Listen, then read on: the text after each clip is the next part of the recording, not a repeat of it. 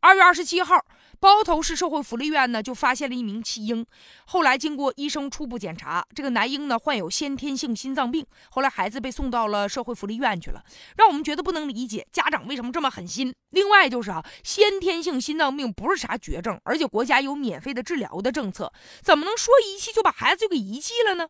而且如果手术一切顺利的话，孩子是可以基本痊愈的，各项发育的指标是很好的。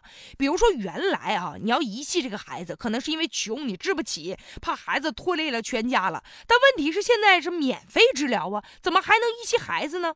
一方面是因为啥呢？家长可能会有这样的担心，哎，他可能觉得对医疗知识他不了解呗，寻思这病就是即便治好了，有没有啥后遗症啊？万一以后丧失劳动能力呢？这在家养着，然后养大了也不能干活，而且病歪歪的，那这样的话就是一个大包袱。其实。他不知道，这患儿的家长啊，就是你应该去了解了解。很多这样的孩子，通过治病之后，手术如果成功了，基本上和正常人是一样的。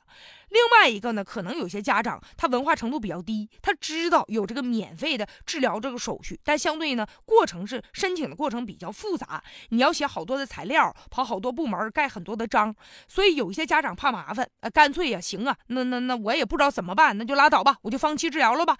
所以说，这也提醒有关部门，如果真的想让这个免费治疗这个政策让更多的孩子能够得到实惠的话，也应该简化手续。再者啥呢？有一些地方先天性。心脏病免费治疗的政策不够完善，你比如说他会提出一些要求和条件，那首先需要，比如在新农合的范围之内申请，而且比如说你这孩子必须有户籍，然后才能去申请去。